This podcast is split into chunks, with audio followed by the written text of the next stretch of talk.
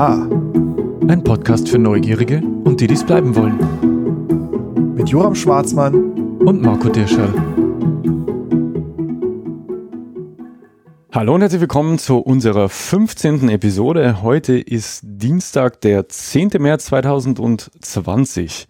Und äh, weil wir das letzte Mal so sträflich vernachlässigt haben, äh, wollen wir dennoch mal erklären, wieso wir jetzt überhaupt ein neues Intro haben. Ähm, dem ein oder anderen treuen Hörer und äh, der treuen Hörerin ist es ja vielleicht aufgefallen, dass sich das Intro geändert hat.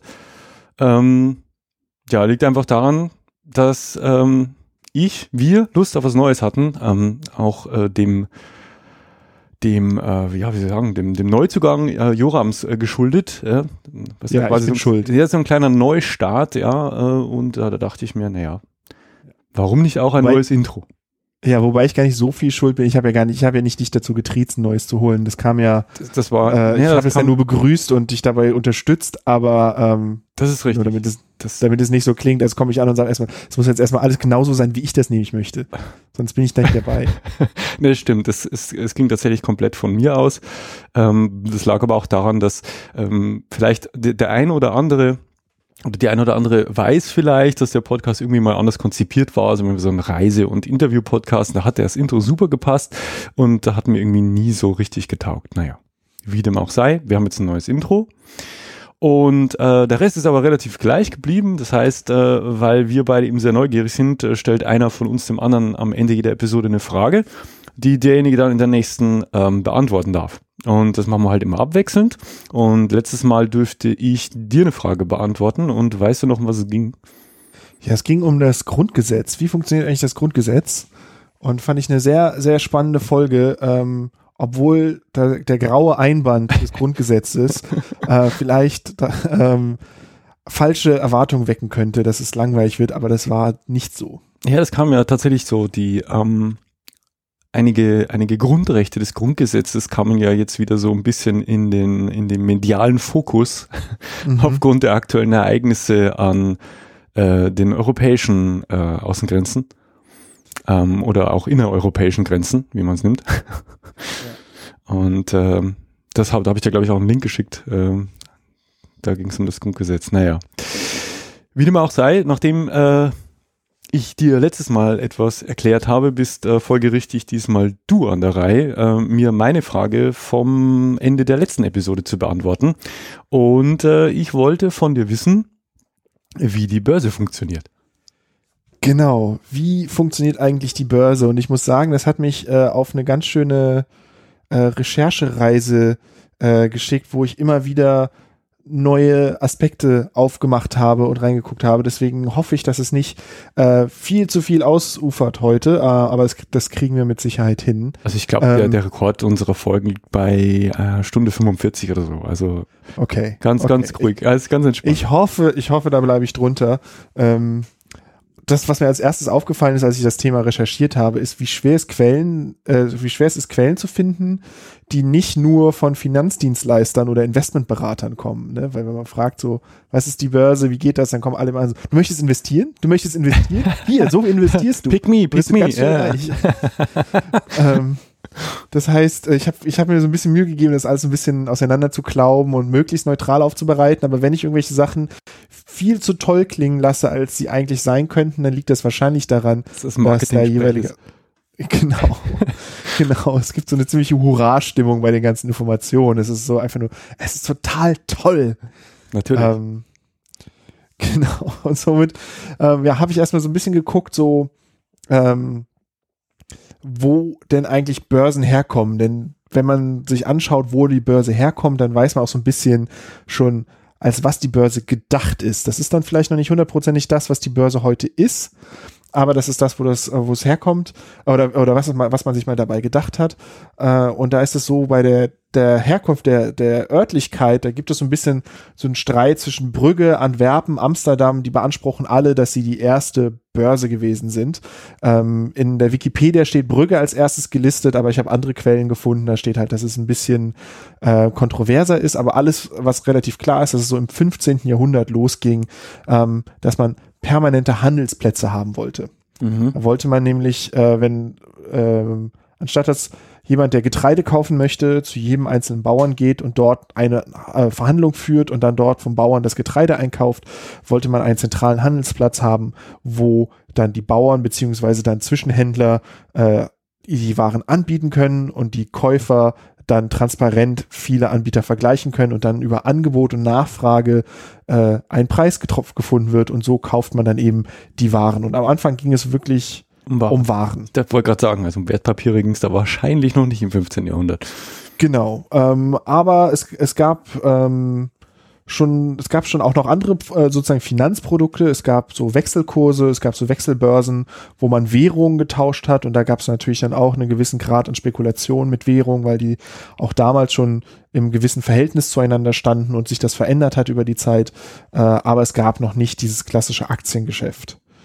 Äh, das kam dann aber äh, relativ zügig nach. Ähm, die Wiener Börse zum Beispiel ist in Europa dann äh, 1771 gegründet worden. Äh, den, de, de, in New York ging es 1792 los und ähm, überall dort kam es dann auch bald dazu, dass es darum ging, auch Anteile an Unternehmen zu verkaufen.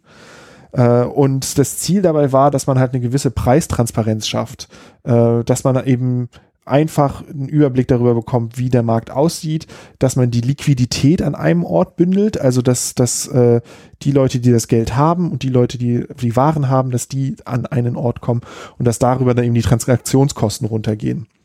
Weil wenn man sich eben vorstellt, es viel Zeit und Energie kostet, einzeln zu verhandeln an vielen Orten. Ähm, das schlägt man alles oben drauf für die Transaktionskosten, ist recht, wenn sowas wie Notare oder sowas be beteiligt werden müssen, wenn es um Unternehmensanteile geht. Ähm, dann äh, hilft die Börse dabei, diese Kosten zu senken, weil man sich das eben sparen kann. Äh, und ja, wie ich schon gesagt habe, so Waren waren so das erste, es waren Weizen, Mehl, Blumenzwiebeln, da komme ich auch später noch drauf, warum die Blumenzwiebeln wichtig waren. Und äh, auch heute gibt es immer noch Warenbörsen. Ähm, da werden Metalle, Erdöl oder sogar Strom gehandelt an der Börse. Ähm, ich, da gibt's ja diese, diese Strombörse äh, in, in Deutschland, die so ein bisschen berühmt berüchtigt ist dafür, dass der, der hohe Strompreis sehr stark von dem Handelspreis an der Börse abhängt und äh, ein, zu einem gewissen Grad losgelöst ist von den eigentlichen Erzeugerkosten. Ähm, und dann gibt es eben die Wertpapierbörsen, die mit Aktien und Anleihen handeln. Und früher waren das eben diese klassischen Präsenzbörsen, wie man das äh, kennt. Ne? Da stehen dann auf dem Parkett Leute mit Zetteln und äh, die sagen, hier, ich verkaufe 100 Tonnen Weizen, wer für 65 Dollar die Tonne oder irgendwas, wer bezahlt mir das? Und so wurden dann die, die Deals gemacht, die, die, die Verkäufe organisiert. Heutzutage ist das äh, alles automatisiert. Ähm, das heißt, da gibt es nicht mehr so die Makler, die im Parkett sitzen oder stehen und, und rumschreien, sondern das sind heute Computersysteme, in die man seine Order eingibt und dann macht quasi der Computer das Matchmaking. Und äh, aber heute so diesen ganzen Warenverkauf habe ich mal so ein bisschen ausgeklammert, weil das ist eigentlich relativ klassischer, einfacher, äh, einfache Marktwirtschaft, ne? Angebot Nachfrage. und Nachfrage mhm. und dann trifft man sich irgendwo bei einem Preis. Ähm, natürlich gibt's auch da Spekulationen und so, aber ähm, meistens funktioniert das so, dass die Leute, die jetzt Metall kaufen möchten, die gehen an die Börse und kaufen eben Metall zu einem Preis und dann die Menge machen das aus und dann wird das Metall, das echte Metall transferiert. Ähm, was aber quasi eher das ist, wo alle dran denken, ist eben der Aktienmarkt, also die Wertpapierbörsen. Ähm, dort werden eben Unternehmensanteile äh, äh, gehandelt äh, und da gehe ich dann nachher noch mehr drauf ein. Ich gucke gerade noch mal in meine ähm, meine Notizen hier. Äh, genau, ich wollte erstmal so ein bisschen darüber sprechen, was so die, die Umsätze dort sind, um sich mal so vor Augen zu führen, was ist so das Volumen. Ähm, in Frankfurt, da gibt es das System Xetra, äh, das ist so das Handels, das digitale Handelssystem für den Aktienmarkt. Da werden jeden Tag fünf Milliarden Euro umgesetzt. Ähm, und das setzt sich zusammen aus 250 Millionen Euro Handelsvolumen. Das heißt also, das Handelsvolumen ist viel kleiner und ich erkläre mir das so, dass halt das gleiche Handelsvolumen mehrfach hin und her wandert. Ja. Mhm. Das ist, und das ist eben bei 250 Millionen Euro und 5 Milliarden Euro Umsatz heißt es ja, dass äh, jedes, sozusagen jeder Euro 20 Mal hin und her geschoben wird am Tag, äh, was ganz schön extrem ist. Ja, was ja, ja dank elektronischer Handelssysteme kein Problem ist. Ja. Der genau, teilweise ja vollkommen automatisch gekauft und verkauft wird. Ja. Genau, da gibt's dann so Sachen wie dieses High-Speed-Trading, wo das dann wirklich im Millisekundentakt läuft, ähm, wo, womit das gemacht wird. Äh, das zeigt nur, es ist halt wirklich so eine immense Summe und es zeigt auch so ein bisschen die Losgelöstheit davon, weil man wird jetzt nicht jeden Euro, den man im Stahlhandel hat, äh, 20 Mal am Tag hin und her schicken. Aber bei Aktiengeschäften ergibt das eben aus bestimmten Gründen Sinn. Ähm, ich habe so ein bisschen, weil so auch so ein bisschen der Computerkram mich interessiert, ich geguckt, ähm, dass in, in Frankfurt die erste elektronische Datenverarbeitungsanlage wurde 1969 eingeführt. Ähm, es war aber erst in den frühen 2000ern, dass dieser Präsenzhandel wirklich zu Ende war. Ähm, also diese Umstellung auf dieses Xetra-System, der reine äh, digitale Handel äh, ist, ist weniger als 20 Jahre alt, obwohl es quasi natürlich schon Computeranlagen sehr viel länger in der Börse gibt. Äh, ja, das ist erstmal so ein bisschen so Börse als Marktplatz. Warum gibt's das überhaupt? Ähm, aber das, was mich eigentlich interessiert hat, war immer der Punkt, warum? Warum möchte ich als Unternehmen an die Börse gehen? Warum möchte ich als Mensch an die Börse gehen und Anteile kaufen? Wer verdient das Geld? Wobei? Und warum macht man das Ganze? Und deswegen habe ich mich hier so ein bisschen so so durchgeackert, ähm, wie man ähm, ja, an, an, den, an den Fragen so lange gehangen hat. So erstmal, wenn ich ein Unternehmen wäre, warum möchte ich überhaupt an die Börse gehen? Und das ist eine gute Frage. ja, weil man hört es immer so, ne? Das erzeugt dann auf einmal so einen immensen Druck, ne? Die, die Bahnprivatisierung war so ein Ding, wo man auf einmal gesagt hat, oh, demnächst geht's an die Börse, also müssen wir Sparmaßnahmen, Unternehmensstrukturen, alles Mögliche irgendwie verändern, ähm, weil wir gehen an die Börse. Und man fragt sich so, warum geht ihr denn an die Börse, wenn es doch so viel Stress ist? Bleibt doch außerhalb der Börse. Ähm, und der erste Grund ist ganz einfach die Einnahme von Kapital. Wenn man an die Börse geht, verdient man erstmal sehr viel Geld. Ähm, das funktioniert über die sogenannten äh, Initial Public Offerings oder IPOs. Ähm, da habe ich auch noch ein bisschen mehr Details dazu, wie das, wie das eigentlich abläuft beim, beim IPO. Das ist auch unten in den Quellen äh, verlinkt. Ähm, äh, das ist sozusagen der erste Start, wo ich an die Börse gehe. Das ist ein sehr formalisierter Prozess. Da geht, sucht sich ein Unternehmen, eine, eine Bank, mit dem sie da zusammenarbeiten und dann gibt es Leute, die die Unternehmen dann einschätzen und dann wird quasi verhandelt, ähm, was ist der Preis, mit dem man pro Aktie an die Börse geht, wie viele Anteile des Unternehmens werden angeboten, ähm, wer sind die ersten Käufer, all das ist quasi Teil dieses Initial Public Offerings. Aber das aber allein das fasziniert mich schon. Also das ist der erste Schritt, der erste Schritt an die Börse, den finde ich schon total faszinierend, weil irgendjemand ähm, muss sich ja, also der Wert eines Unternehmens bestimmt sich ja mitnichten nur aus materiellen Werten. Das ist ja nicht nur so, dass du einfach hier, äh, keine Ahnung, ähm, einmal, einmal Inventur machst und sagst, alles klar, alles zusammengerechnet ist Unternehmen, ist Unternehmen so und so viel wert, sondern der Wert eines Unternehmens bestimmt sich durch so viele Faktoren, dass das einem schon fast schwindlig wird und es gibt wahrscheinlich Leute, die das einschätzen können oder glauben es einschätzen zu können. Und dadurch bestimmt sich dann, vermute ich, dann in dieser Wert dieses Initial, Initial Blah Offerings. Genau, das Initial Public Offerings, Public, das IPO. Ja. Genau. Ja, das ist eben das, das da kommt eben der, der Markt, der große, ominöse Markt ins Spiel. Der TM. natürlich, es ist nicht, es ist nicht einfach nur eine Auflistung, wie, wie du gesagt hast, aller Wertgegenstände im Unternehmen, sondern ähm, das ist das, was der Markt bereit ist, für Anteile an diesem Unternehmen zu bezahlen. Und es wird dann eben mit Analysten und sowas gibt es dort, ähm, ja, Prozesse, wo ich jetzt nicht im Detail verstanden habe, wie die funktionieren, aber da ähm, haben sie, da, da wird quasi festgelegt, keine Ahnung, 25 Dollar pro Aktie am Start ist der, der, in, äh, der Preis. Ähm, und Jetzt, Entschuldige, dass ich dich, dass ich da nochmal einhake, aber du hast es ja schon angedeutet, du, du verkaufst ja nicht dein Unternehmen, das wäre ja Irrsinn, genau. ja, sondern du versuchst, äh, du wirst wahrscheinlich irgendwie maximal, was weiß ich, äh, dafür sorgen, so dass das halt die, die, die äh, der Firmen, die Firmen, äh, die Geschäftsleitung oder CEO oder, äh, mhm. äh, oder der Vorstand oder wie auch immer zusammen halt mehr Aktienanteile hält am Ende. Also du behältst ja so viele Aktienanteile ein, dass du immer noch die Mehrheit im Unternehmen hast, nehme ich mal an. Genau. Alles andere wäre genau. ja Selbstmord. Genau, also man teilt einfach, man teilt auf, wie viele Aktien man ähm, Also man teilt das Unternehmen sozusagen in eine Anzahl von Aktien und damit ist jede Aktie ein Prozentsatz am Unternehmen wert. Und sagen wir, man macht 100 Aktien, damit das einfacher ist, dann gibt man, sagt man am Anfang, äh, wir geben nicht mehr insgesamt aus als 49 Aktien, damit wir immer noch 51 im, im Unternehmen haben. Ja. Man muss aber nicht beim Start gleich 49 Aktien rausgeben. Man kann sagen, wir geben nur 20 Prozent der Anteile raus im ersten Börsengang und später gibt es vielleicht einen zweiten oder dritten Börsengang, wo wir weitere Teile ausgeben und sozusagen weitere Unternehmensanteile verkaufen. Die Rückkehr des Börsengangs. Börsengang 2. das, ist, das, das, das wird dann noch ähm, bei einem großen deutschen magentafarbenen Unternehmen wichtig, ah, okay, äh, okay. das mehrere Börsengänge hinter sich hat. Ähm, Spoiler Alert, keiner davon war eine richtig gute Sache. ähm, ist dann äh, Börsengang 3, ja, äh, Börse with a Vengeance. Aber ähm, wenn man dann eben dieses IPO, wenn man da durch diesen Prozess durch ist und an die Börse geht, dann kommt erstmal ein Haufen Geld in das Unternehmen rein, was das Unternehmen verwenden kann, um zu investieren. Äh, und da gibt es halt so ein paar Gründe dafür, warum ein Unternehmen überhaupt quasi dieses Kapital braucht. Und häufig ist es so, dass äh, gerade so Startups oder kleinere und mittlere Unternehmen, die Investoren haben, äh, da möchten die Investoren irgendwann aussteigen und eine Möglichkeit, um das Geld zusammenzukriegen, um sozusagen die Investoren auszuzahlen, ist der Einstieg in die Börse.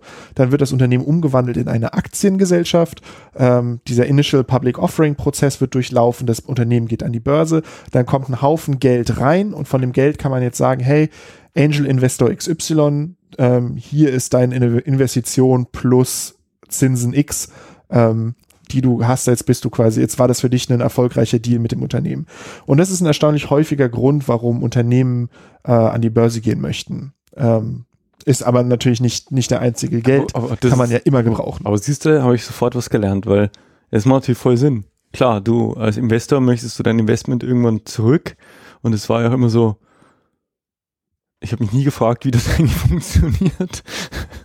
ja klar, man geht an die Börse und man zahlt den aus und man zahlt ihn die Zinsen und er hat Profit gemacht.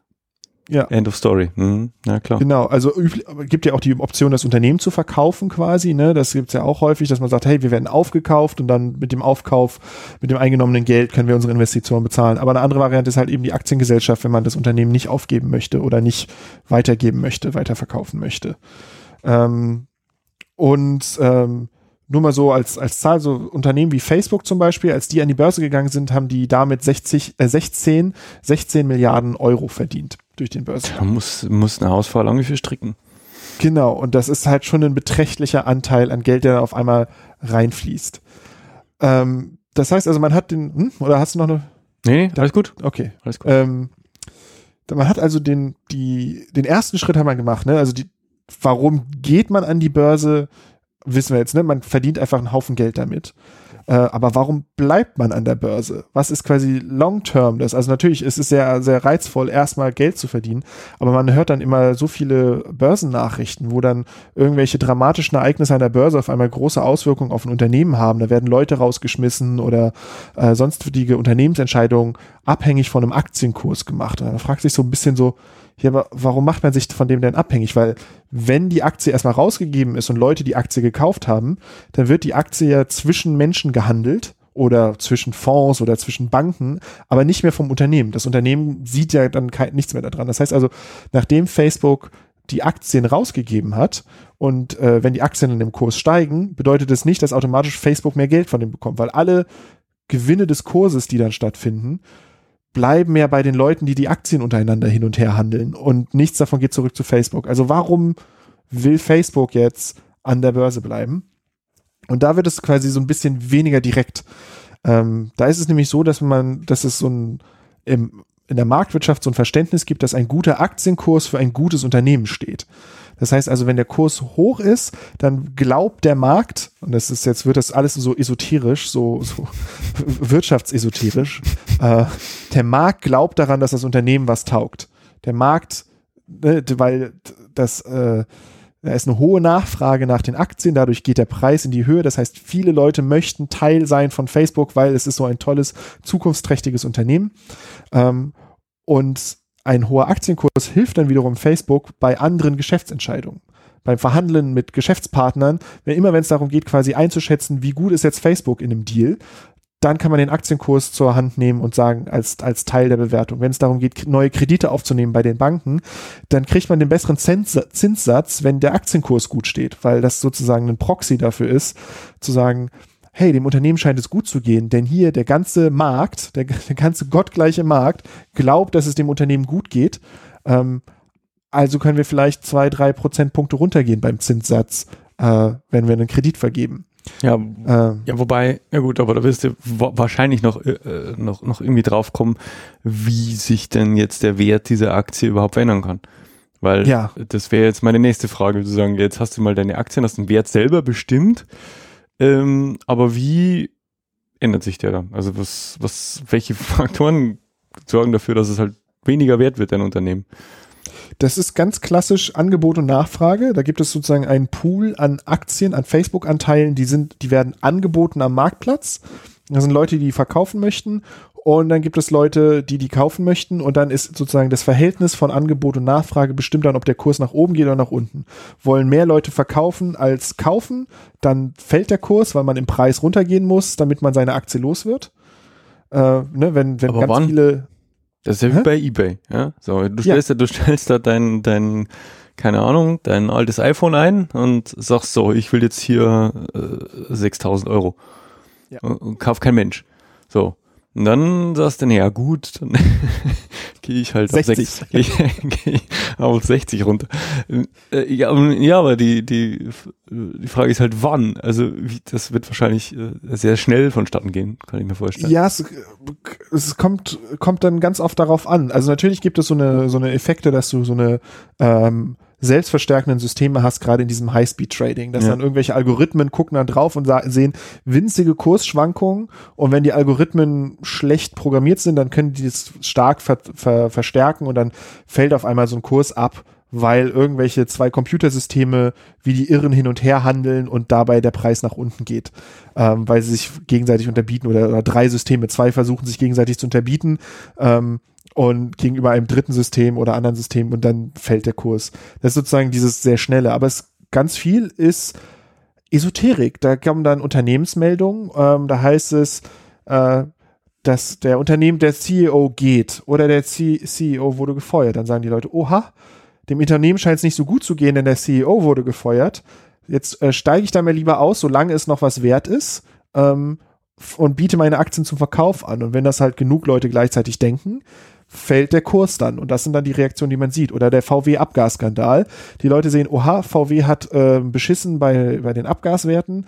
Ähm, das wird auf lange Sicht nicht gut gehen mit dem Unternehmen. Deswegen steige ich lieber jetzt aus, bevor alle anderen aussteigen und meine Aktie weniger wert ist. Ah. Und das ist dann sozusagen der, der Gedankengang dahinter, warum man die dann zum Verkauf anbietet und sich dann quasi so wie man bei Kleinanzeigen, wenn man etwas unbedingt loswerden möchte, dann guckt man so, aha, alle iPhones, die gehen jetzt so für 80 Euro weg, ich stelle meins für 60 rein, dann bin ich sicher, dass ich das nächste Woche los bin. Ähm, und das ist quasi der gleiche Prozess da. Du siehst, aha, der Kurs ist keine Ahnung bei 150 Dollar. Ich stelle meins rein für 145, dann bin ich das auf, dann werde ich die Aktie auf jeden Fall dafür los für das Geld. Und dann findet der Verkauf statt und der nächste sieht, aha, die gehen jetzt für 145 weg, dann stelle ich meins lieber bei 140 rein, ganz vereinfacht gesprochen. Und so fällt dann quasi so der machen Kurs die Preise für iPhones kaputt. Ja. Ja, und, aber das ist interessant. Und weil, halt umgekehrt, ne? Ja, Dann Apple bringt das neue hammer tolle Gerät raus und alle Leute sagen, oh, das wird jetzt der Hammer, das wird jetzt, äh, da wird jetzt Apple richtig viel Geld mit verdienen und wenn Apple viel Geld verdient, dann geht es dem Unternehmen gut und deswegen möchte ich da jetzt einsteigen. Ich versuche jetzt zu jedem Preis eine Aktie zu kaufen und dann sagen die Verkäufer, merken die Verkäufer, ah, da ist gerade viel, viel Nachfrage, können wir den Preis nach oben schrauben nach und mhm. nach und dann steigt der Aktienkurs. Und deswegen ist es ja auch so gefährlich mit diesem Insiderwissen, ne? Dass du, ja. dass es ja verboten ist, dieser Insiderhandel. Es genau. kann ja sein, dass du quasi als allererster davon erfährst, dass der CEO morgen geht. Als, oder du bist als, der CEO und ja, du hast, und, und du hast genau. Aktien. Oder du bist, genau, oder du bist der CEO und verkaufst die Aktien vorher. Ist verboten, ja. ne? Soweit ich weiß. Genau, das ist, das ist verboten. Da gibt es äh, eine, eine Börsenaufsicht, die darauf achtet, ähm, beziehungsweise gerade Insiderhandel ist äh, Teilgebiet der BaFin, Bundesamt für Finanz, nee, Bundesanstalt für Finan Finanzdienstleistung, glaube ich. Mhm. Ähm, ist quasi so wie das BFR, das Bundes, äh, die Bundesanstalt für Risikobewertung, halt einen, eine, nicht ein Ministerium oder ein Amt, sondern eben so eine Anstalt speziell gegründet mit dem Ziel der Finanzaufsicht. Und ähm, die BaFin achtet halt darauf äh, mit verschiedenen Methoden, dass Insiderhandel nicht stattfindet, weil das eben solche Marktsysteme kaputt macht. Wenn halt jemand vor allen anderen weiß, was passieren wird, dann ähm, ja, kann man eben den Markt manipulieren damit und das kann große, zu großen Problemen führen. Äh, und weil es eben sozusagen theoretisch alle immer den gleichen Stand des Wissens haben, aber trotzdem die Leute ja Entscheidungen fällen wollen über Kaufen und Verkaufen, gibt es halt so einen Haufen Analysten-Esoterik, die dann eben sagen, ah, die dann in die Zukunft planen und die alle möglichen Prognosen machen. Und du wirst, glaube ich, für jede Prognose, die dir recht ist, jemanden finden an der Börse, der, der, der das als Modell verkauft und sagt, ja, das mit den Elektrofahrzeugen, das wird wieder verschwinden, weil Batterien sind so teuer herzustellen und äh, wir werden alle, keine Ahnung, mit Wasserstoff fahren. Und also ich, ich weiß nicht, ich, ich habe jetzt ich, ich habe, ich vermute, dass sich deine Meinung über die Börse jetzt nicht so gravierend geändert hat nach deinen Recherchen. Es klingt jetzt nicht so, als wärst du jetzt der volle Börsenjunkie geworden. Nee, das nicht. Wobei es äh, mir schon äh, in den Fingern gejuckt hat, mal zu, zu gucken, was müsste ich eigentlich machen, um bei meiner Bank äh, ein Depot zu eröffnen und an die Börse zu gehen. Ähm, aber ich habe einfach nicht das Geld dafür rumliegen, um das zu machen. Und wir kommen dann auch später, wenn es darum geht, so wenn ich Anleger bin, warum will ich an der Börse gehen, was da so die, die Probleme sind.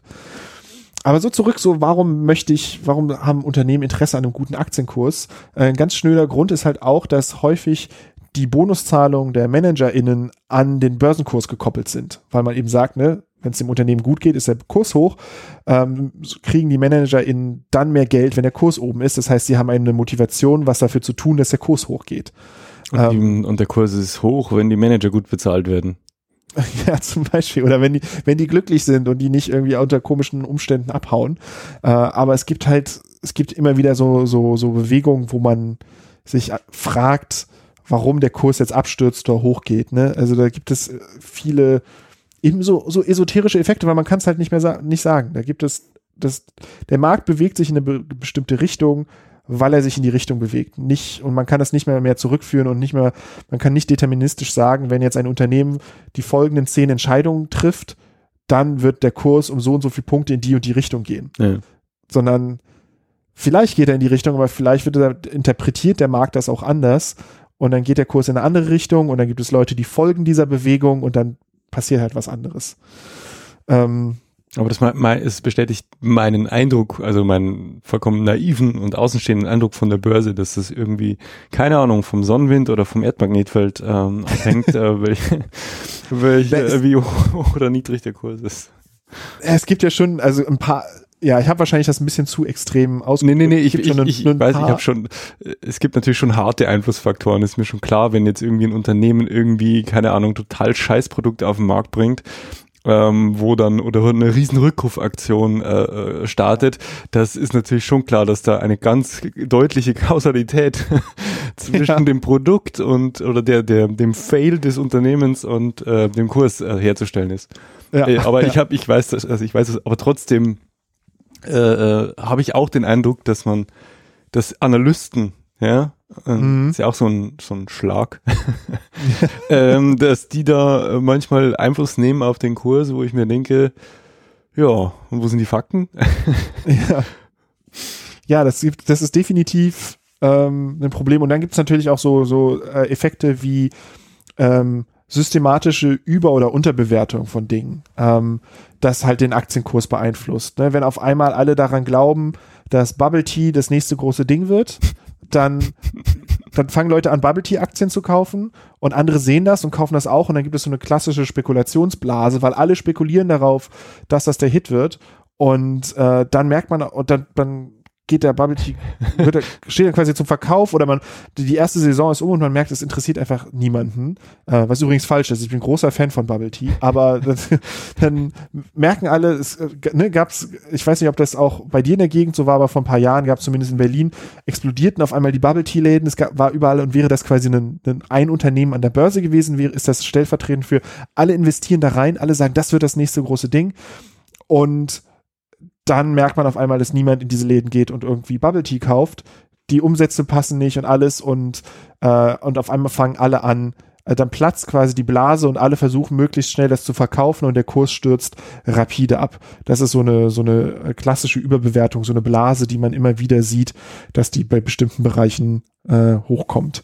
Ja, aber, ja, du, also, du vergisst, wo ich wohne, ja. Bubble Tea, was ist das? Ja, ich, nee, weiß nicht, ich bin nicht weiß, ich weiß, was es ist, aber es, also, solche Läden gibt's bei uns nicht. Ähm, nee, aber da fällt mir echt, äh, entschuldige, dass ich dich da schon wieder in deinem, in Alles deinem gut. Fluss unterbreche, aber da fällt mir eine Anekdote an, die finde ich halt totwitzig. Ein Arbeitskollege von mir, ähm, auch so ein bisschen hobbymäßig äh, an der Börse spekuliert und was hat er sich gekauft? Äh, Aktien an einem Unternehmen, das Windeln herstellt. Weil, pun intended, er dachte, das wird der nächste heiße Scheiß. und ging irgendwie total in die, in die Hose. und jetzt sitzt er auf diesen Aktien und sind da kein Pfifferling mehr fair. Obwohl man ja dachte, dass, ähm, ja, wie soll ich sagen, ähm, äh, auch in Zukunft äh, nicht weniger geschissen wird. Ja. Aber ja, da hat er sich etwas verspekuliert und ich ähm, Und ziehen da auch heute noch auf mit seinen Aktien. Das sind ja auch oft so Aspekte wie, wie Wachstum und, und ne, Marktzuwachs und sowas ist, das fließt dann damit rein. Ne? Selbst wenn es ein Produkt ist wie halt Windeln, die definitiv immer gebraucht werden in der Zukunft, werden sie wahrscheinlich nicht mehr gebraucht werden oder nicht im großen Maße mehr gebraucht werden und deswegen sagen, Dann ja sagt der Windeln, Markt, ja. Sagt der Markt, ja, da investier da mal nicht rein, da wirst du keinen Zuwachs bekommen und ohne Zuwachs verdienst du kein Geld. Das ist eine quasi eine beschissene Investition. Äh, Entschuldigung. Äh, das, das, das kann man, kann man gut so sagen. ähm, ah ja, ja, genau, da war, da waren wir. So. Ähm, You're back on track. kann, ein, eine Frage, die ich mir noch aufgeschrieben habe, ist so, kann ein Unternehmen beliebig viele Aktien ausschütten? Und grundsätzlich ja, kann ein Unternehmen entscheiden, wie viele Aktien es sind. Also ob die jetzt 100 oder 1000 oder 10.000 Aktien ausschütten, unter, obliegt dem Unternehmen und es muss halt im Rahmen dieses IPO-Prozesses ausgehandelt werden, wie viele das werden. Da gibt es bestimmt dann auch Analysten, die irgendwann sagen, ey, ihr möchtet die für irgendwie dann, wenn die für 10 Cent das Stück zu haben sind, ist das vielleicht nicht so schlau. Ähm, aber grundsätzlich geht das. Äh, und man kann auch später noch mehr Anteile ausschütten, aber allerdings entwertet man damit dann eben die Anteile, die da sind. Eine klassische Inflation. Ähm, ne, wenn man jetzt mehr Geld druckt, dann sind die Scheine, die schon im Umlauf sind, weniger wert äh, anteilig. Und genau das gleiche ist halt auch bei Aktien. Ähm, also deswegen, es gibt da große Unterschiede, wie viele Anteile quasi ausgegeben werden und wie viel ein, ein, eine Aktie repräsentiert, also ob die jetzt ein Prozent oder 0,2 Prozent des Unternehmens abbildet, ähm, das, ist, das unterscheidet sich, aber es gibt sozusagen so ein, ein, ein vernünftiges Mittelmaß, was man da trifft. Und als Abschluss noch hier zu den Unternehmen, ähm, habe ich hier so einen kleinen Exkurs, äh, den ich mal einbringen wollte, weil es halt immer aufkommt. Ich habe ja gesagt, das Unternehmen muss eine Aktiengesellschaft sein. Und da hört man ja immer von den Organen der Aktiengesellschaft, also meistens wird es nicht so genannt, man hört immer vom Vorstand, vom Aufsichtsrat und auch ab und zu von Hauptversammlungen. Mhm, mhm. Und ich habe mir gedacht, das ist mal eine ganz gute Gelegenheit, kurz zu sagen, was das ist. Ähm, der Vorstand ist sozusagen die Geschäftsführung. Das sind die, die das operative Geschäft leiten. Ähm, die können frei handeln und agieren und das Unternehmen in eine gewisse Richtung lenken und quasi die treffen die täglichen Entscheidungen, die man treffen muss. Ne? Mehr Windeln produzieren oder weniger Windeln produzieren. Ähm, dann gibt es den Aufsichtsrat, der ernennt die Geschäftsführung, kontrolliert die Bücher und beruft ähm, Hauptversammlungen ein und auch außerordentliche Hauptversammlungen. Das heißt, der Aufsichtsrat kann ähm, die Geschäftsführung entlassen, also den Vorstand entlassen, aber ähm, kann halt denen nicht eine Anweisung geben. Der Aufsichtsrat kann nicht sagen, so, jetzt schraubt man die Windelproduktion hoch, sondern die können sozusagen denjenigen rausschmeißen, der die Windelproduktion hochgeschraubt hat und jemand anderes einsetzen, der das demnächst nicht mehr machen wird. Das ist quasi die Steuerungsfunktion vom Aufsichtsrat. Das heißt, das ist so eine indirekte, verzögerte Steuerung, die der Aufsichtsrat haben kann. An der Stelle drängt sich mir aber jetzt eine Frage auf, weil man hört ja hin und wieder mal, dass XY in den Aufsichtsrat der Firma sowieso berufen Ja. wird. Also da, tatsächlich, glaube ich, äh, der Ausdruck, oder? Berufen. Äh, das sind ja dann meistens Leute, denen ich jetzt, äh, keine Ahnung, das sind jetzt nicht unbedingt Windelexperten. Ja, was was Ja. haben die da zu suchen? das, die kommen von der Hauptversammlung. Die Hauptversammlung sind quasi alle AnlegerInnen, die Aktien haben. Die werden einmal im Jahr eingeladen zur Hauptversammlung. Und dort werden dann sowas wie Aufsichtsratposten äh, per Wahl entschieden, an wen das geht. Und dann stelle ich mir das so vor, dass dann eben, keine Ahnung, ein Gerhard Schröder ankommt und sich da hinstellt und zur Wahl gestellt wird. Und dann sind die AnlegerInnen sehen das und denken, aha, der Gerhard Schröder, der kann extrem gut mit Wirtschaft. Ähm, deswegen wird er wahrscheinlich grundsätzlich wissen, was einem Unternehmen gut tut und was nicht. Mhm. Und so werden dann die Aufsichtsratmitglieder zusammengestellt. Ähm, Verstehe. Und ansonsten entscheidet die Hauptversammlung auch darüber, was mit dem Unternehmensgewinn zum Beispiel gemacht wird. Wird der ausgeschüttet, zu welchem Teil oder wird der reinvestiert in das Unternehmen?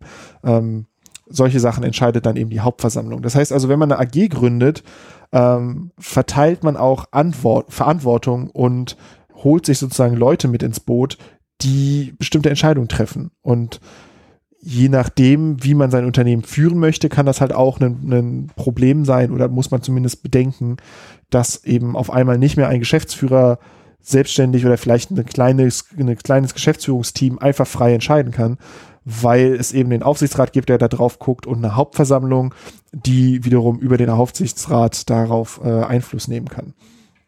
Das heißt, man hat auf einmal, man hat auf einmal eben diese Verantwortung gegenüber den AnlegerInnen. Davon hört man ja auch häufig, wenn es heißt, ja, ja, wir mussten diese Steuertricks hier ausnutzen, denn wir haben ja eine Verantwortung gegenüber den, äh, unseren Aktionären. Ähm, die müssen ja, die wollen ja, dass, das- dass der Unternehmensgewinn hochgeht. Und deswegen mussten wir alle legalen Steuertricks nutzen, die man nutzen kann. Äh, auch wenn wir das vielleicht selber moralisch verwerflich finden würden. Mhm. Ja. Der Markt hat uns gezwungen. Genau. Ähm, das war jetzt also quasi so die Unternehmensseite. Warum möchte man als Unternehmen an der Börse sein? Was sind die Vorteile und die Nachteile?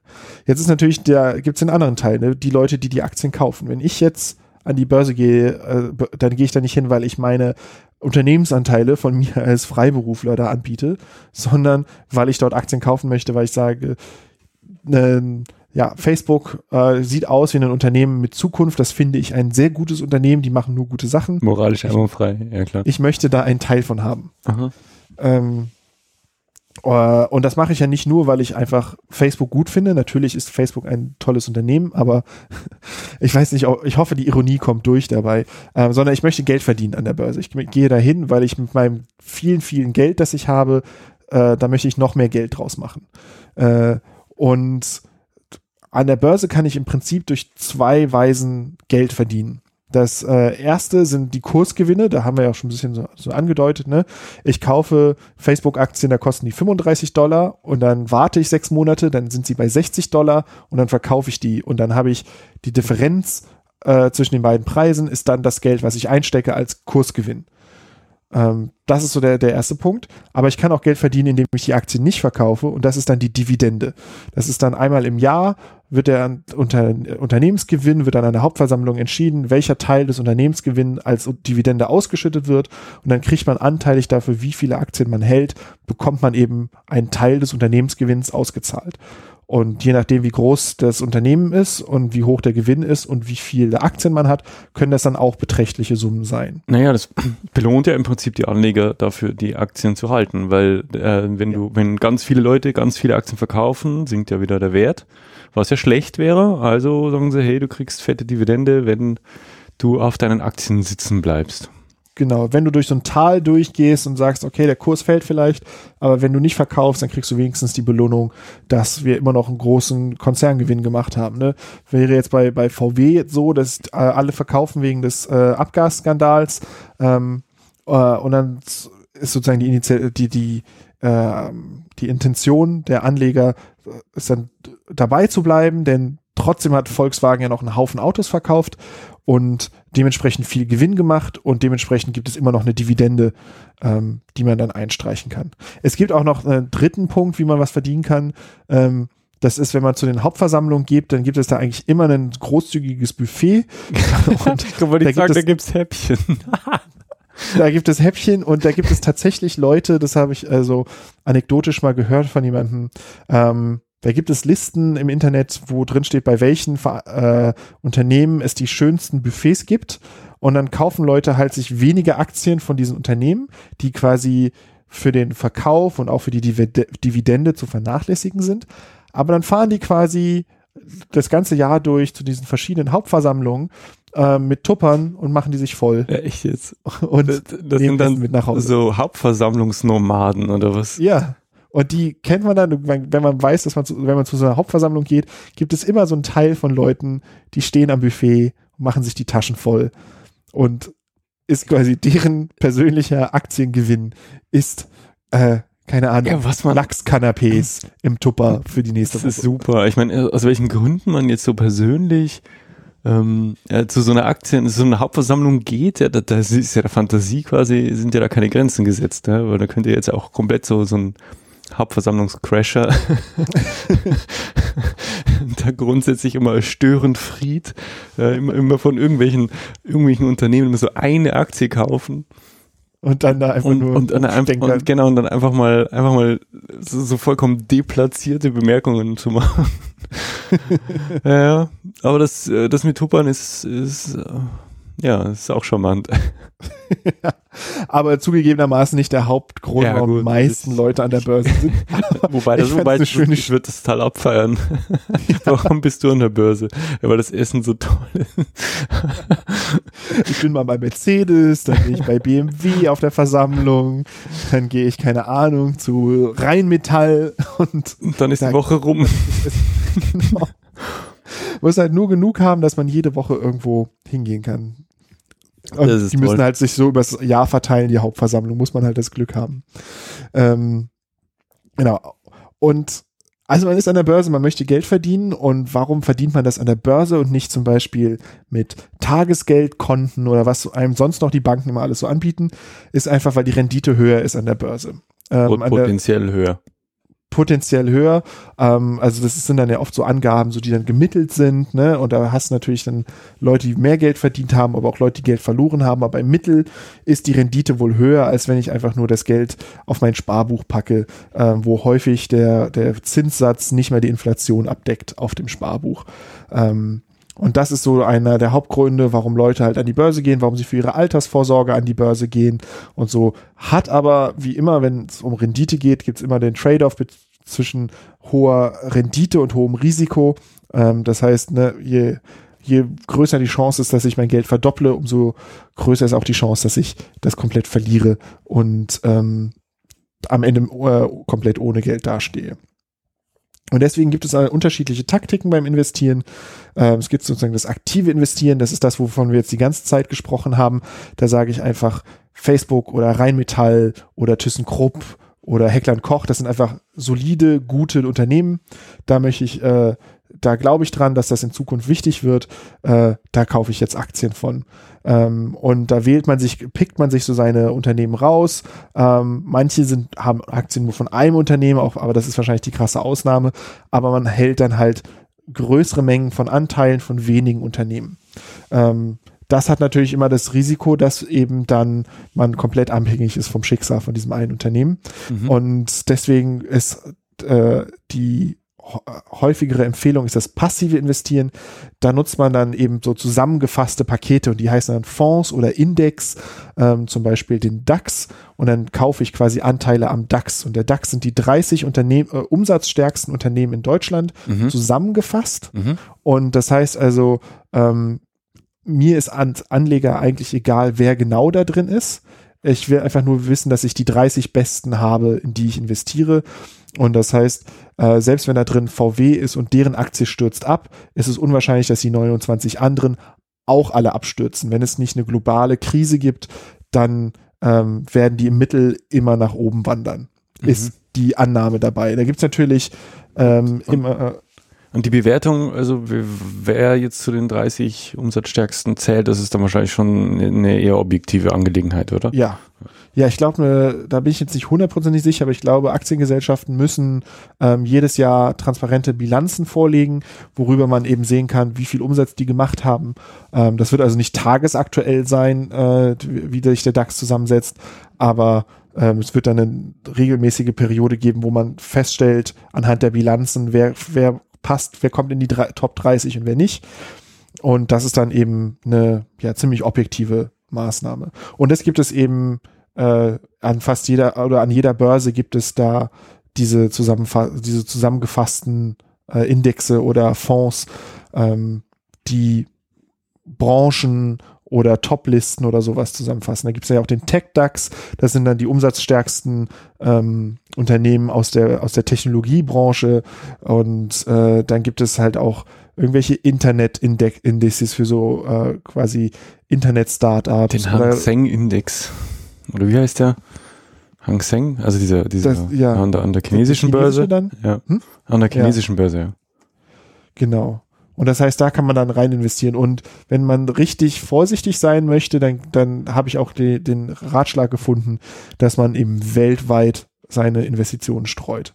Es ist, Dass man eben, Entschuldige, dass ich unterbreche, das ist der Ja. Aktienindex der chinesischen Sonderverwaltungszone Hongkong, ah, der Hang Seng.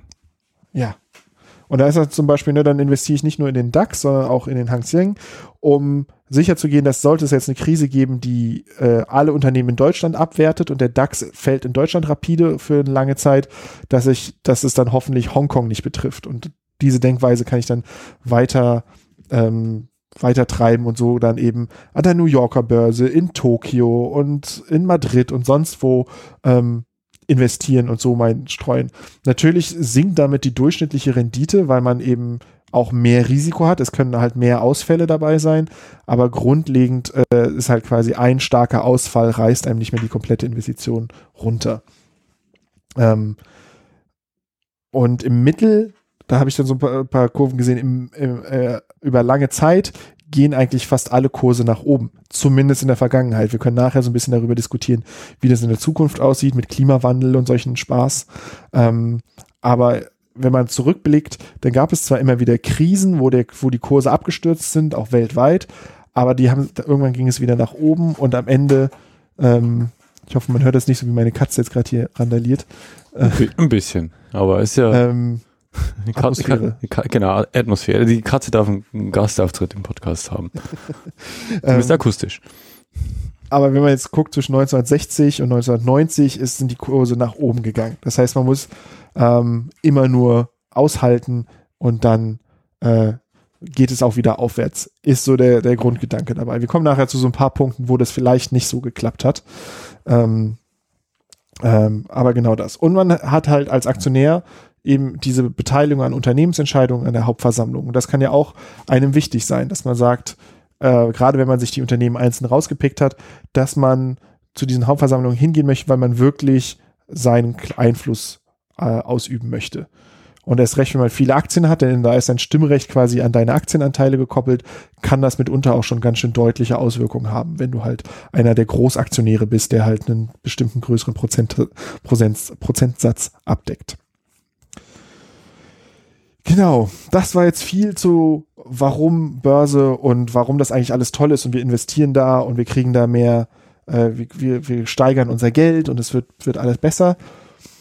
Aber das ist ja nicht das, woran man oft denkt, wenn man die Börse hört, sondern man denkt ja an Crashes und Krisen und große Probleme Und Drama. und, und Drama. Und da habe ich mir mal einen rausgepickt, ähm, weil ich das ganz interessant fand, zu illustrieren, was eben so die Mechanismen sind, die da stattfinden an der Börse und zu welchen Problemen das führt und warum man mit durchaus äh, bestimmtes Börsenverhalten durch äh, stark kritisieren kann oder sollte. mhm. Und was ich mir rausgesucht habe, ist der Schwarze Donnerstag. Das war der 1. Oktober 1929 ähm, und war ein großer Crash erst an der New Yorker Börse und dann weltweit. Und vor 1929, in den Jahren, die dahin führten, boomte die Wirtschaft äh, in den USA und die Aktienkurse explodierten, also mit bis zu 300 Prozent Steigerung. Ne? Das war dann ähm, Ende des Ersten Weltkriegs und neue industrielle Methoden haben auf einmal dafür gef gef dazu geführt, dass sehr, sehr viele Konsumgüter produziert werden konnten. Es wurden Leute angestellt und alle haben halt geglaubt, hey, der, der Markt, äh, es, es kann nur aufwärts gehen. Wir hatten jetzt in den letzten Jahren massiven Zuwachs und dieser massive Zuwachs wird weitergehen. Ähm, das führte so weit, dass Leute, dass es Zitate gab, dass Leute gesagt haben, äh, es, man sollte, äh, also es ist nicht nur eine gute Idee, äh, jetzt an die Börse zu gehen und sein Geld zu investieren und es zu vermehren. Es ist sogar die Pflicht, das jetzt zu machen, äh, denn sonst ähm, ja, ist es unverantwortlich. Die, diese Börsengewinne sind der, der Weg aus der, aus der Armut. Jeder kann reich werden an der Börse, weil man eben diesen riesigen Kurszugewinne hatte. Aber wann, wann sagtest du, war der? Neun, 1929. Vier- 24. Oktober. 24, ach so, dann, ich habe mir den 1. Oktober aufgeschrieben, aber dann habe ich das falsch aufgeschrieben. 24. 24. Oktober. Ähm, Äh, und weil eben diese Ansage nicht, war. Ja, nicht, dass wir wieder Brandbriefe kriegen oder so, oder ja. weil irgendwann ein Datum nicht stimmt. Also. Ich mache das absichtlich, um die Leute zu triggern, weil ich hoffe, dass sie dann nicht, dann korrigieren sie das Datum und schreiben noch einen, einen weiteren netteren Kommentar oder eine andere Anmerkung dazu. Ah, das ist alles sehr ist perfide. So wie, wie, absichtlich Tippfehler in seine Tweets, damit die Leute dann einen korrigieren. und dann kriegt man Replies. Der Algorithmus spült uns nach oben. Äh, sehr gut, sehr gut. Nee, es war einfach nur ein Fehler. Es ist, ja, es ist nicht, ja, ja, es geht stetig zur Weltherrschaft. Ja.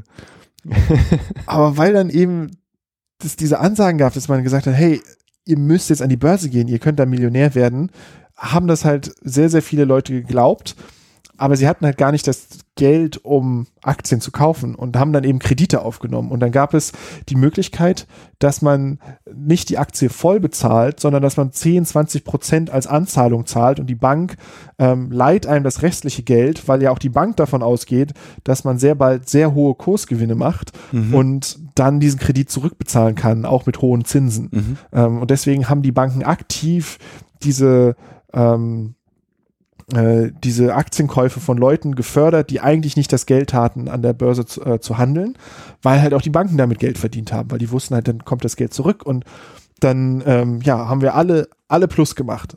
Mhm. Äh, und das führt dann dazu, dass es so eine riesige Spekulationsblase gab, wo dann etwa zehn Prozent des Handelsvolumens nur über Kredite abgedeckt waren. Also es war nur Versprechen, dass da Geld irgendwann zurückkommt. Ähm, und irgendwann wurde es auch der Bankenaufsicht ein bisschen ähm, zu, zu bunt und die haben das eingeschränkt. Die haben gesagt, man kann jetzt nicht mehr ähm, diese kurz, äh, die, diese, diese Praxis, dass man nur eine Anzahlung macht, äh, das ist jetzt nicht mehr zulässig. Ähm, also haben die Leute kurzfristige Kredite aufgenommen, sozusagen losgelöst von dem Aktiengeschäft, haben sie, sind sie zur Bank gegangen und haben gesagt, ich brauche jetzt 25.000 Dollar ähm, und die Bank haben gesagt, ja, kein Problem, äh, kostet 20 Prozent Zinsen. Mhm. Ähm, du gehst ja sicherlich damit an die Börse und dann ist das ja kein Problem. Und das haben die Leute dann weiter gemacht. Und so ging der Boom noch eine Weile weiter und es wurde noch eine Weile Geld verdient. Aber ähm, irgendwann in den Wochen vor dem Crash gab es dann so Kursschwankungen. Zwar auf sehr hohem Niveau, also der, der ähm, New Yorker Index, dessen Name mir jetzt gerade entfallen ist, der Dow Jones, genau, der Dow Jones war auf einem Rekordhoch, aber da fing er dann an zu schwanken auf diesem Hoch. Ging mal, mal sehr schnell hoch und runter. Und das führte dazu, dass die Leute vorsichtiger wurden ähm, und es wurde weniger Kapital eingesetzt und es sind quasi weniger neue Leute zur Börse gekommen, die überhaupt äh, Dinge kaufen konnten. Ähm, und das ging dann so weit, dass es an diesem schwarzen Donnerstag dazu kam, dass auf einmal Leute die Aktien verkauft haben. Und dann haben das, das haben dann andere gesehen und dann haben sie auch ihre Aktien verkauft.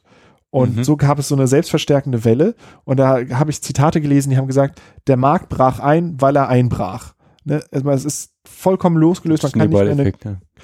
kausalen Zusammenhang mehr herstellen. Man kann nicht mehr sagen, ah ja, da haben die Leute morgens diese Nachrichten aus der Wirtschaft gelesen oder das und das Unternehmen, da ist das losgegangen, sondern es war einfach, irgendjemand hat kalte Füße bekommen und hat gesagt, ich muss jetzt raus, bevor ich meine Kredite nicht mehr bezahlen kann, hat seine Aktien zum Verkauf angeboten. Ähm, äh, andere haben das gesehen, haben das auch gemacht und dann gab es einfach nicht mehr die Käufer, die das überhaupt bezahlen konnten und dann gab es genau den Effekt, was wir vorhin sagten. Ne? Die haben sich alle unterboten, damit sie wenigstens mit ohne Gewinn rausgehen, aber wenigstens ohne Verluste und dann später auch, dass sie einfach, äh, dass die Verluste wenigstens nicht so schlimm sind. Ne? Das ist dann ja irgendwann wechselt dann ja das, das Mindset und man sagt dann nicht mehr so, ah ja, jetzt mache ich nur noch 5% Gewinn, sondern du sagst so, wenigstens mache ich nur 20% Verlust ja, und klar. nicht der nächste nach mir, der macht 30 ähm, Prozent Verlust.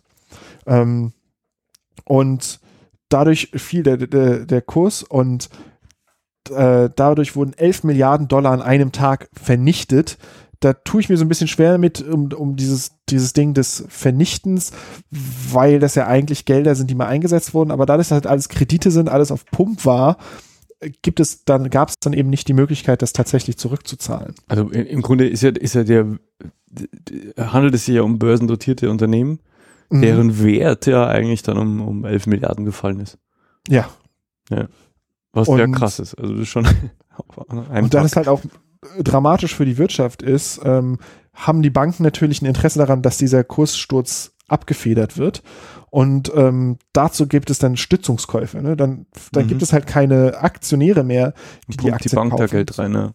Banken. Genau, sondern die Banken sagen, hey, wir kaufen all das, was ihr verkaufen wollt, kaufen wir auf und wir verkaufen das dann später wieder. Wir spielen quasi ein langfristiges Game. Wir irgendwann später können wir uns das Geld schon zurückholen. Hauptsache, der Kurs stürzt nicht ab. Und somit war quasi am Ende von diesem Donnerstag ähm, der Kurssturz nur 2,1 Prozent obwohl es so eine massiven Panikverkäufe gab. Und das gleiche passierte nochmal am Freitag da drauf, äh, direkt am nächsten Tag. Äh, die Leute haben weiter massiv verkauft, die Banken haben massiv aufgekauft, ähm, um den Kurs zu stützen. Es gab sogar ein leichtes Plus äh, äh, an, dem, an diesem Freitag, weil die Banken das so aufgekauft haben, weil dann eben Leute auf einmal gemerkt haben, ah, äh, die Banken kaufen das ja, vielleicht kann ich ja dann nochmal mit, mit dem Preis ein bisschen hochgehen. Ähm, der Dow Jones machte ein leichtes Plus.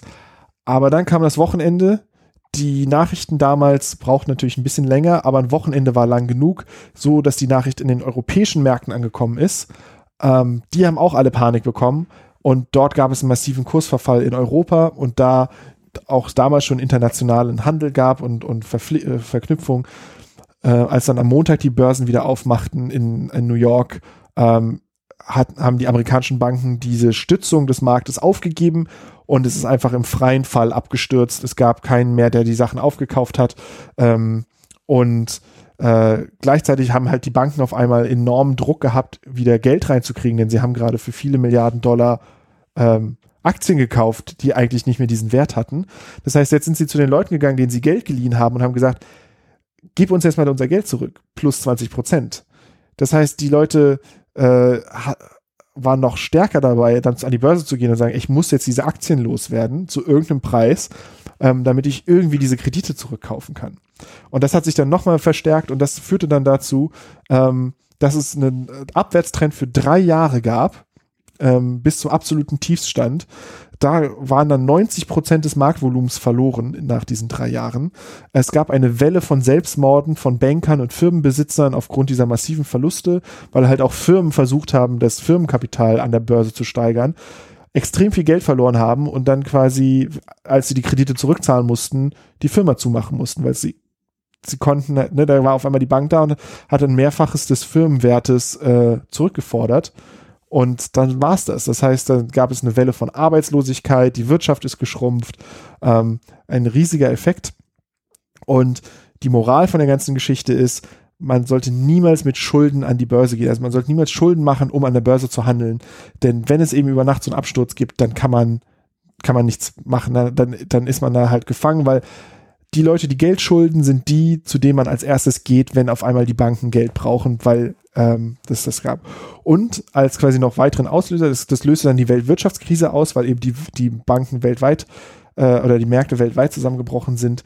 Was ein großer Faktor darin war, dass die Nationalsozialisten in Deutschland an die Macht kamen und äh, somit es zum Zweiten Weltkrieg gab. Das ist nicht so ein direkter Zusammenhang. Man kann jetzt nicht sagen, die Spekulation an der New Yorker Börse ist schuld am Holocaust. Ja. Das ist auf keinen Fall die Aussage, die man treffen kann. Aber die Weltwirtschaftskrise hat die, den Nährboden gelegt, auf dem die Nationalsozialisten in Deutschland ihre Kampagnen machen konnten und die Wahlen gewinnen konnten. Weil halt massive Arbeitslosigkeit, große Probleme in der Wirtschaft und dann ähm, hat man zumindest in Deutschland eben diesen Sündenbock gesucht. Sehr gut. Und ja, da fallen mir zu diesem äh, zu diesem schwarzen Donnerstag fallen mir zwei Sachen ein.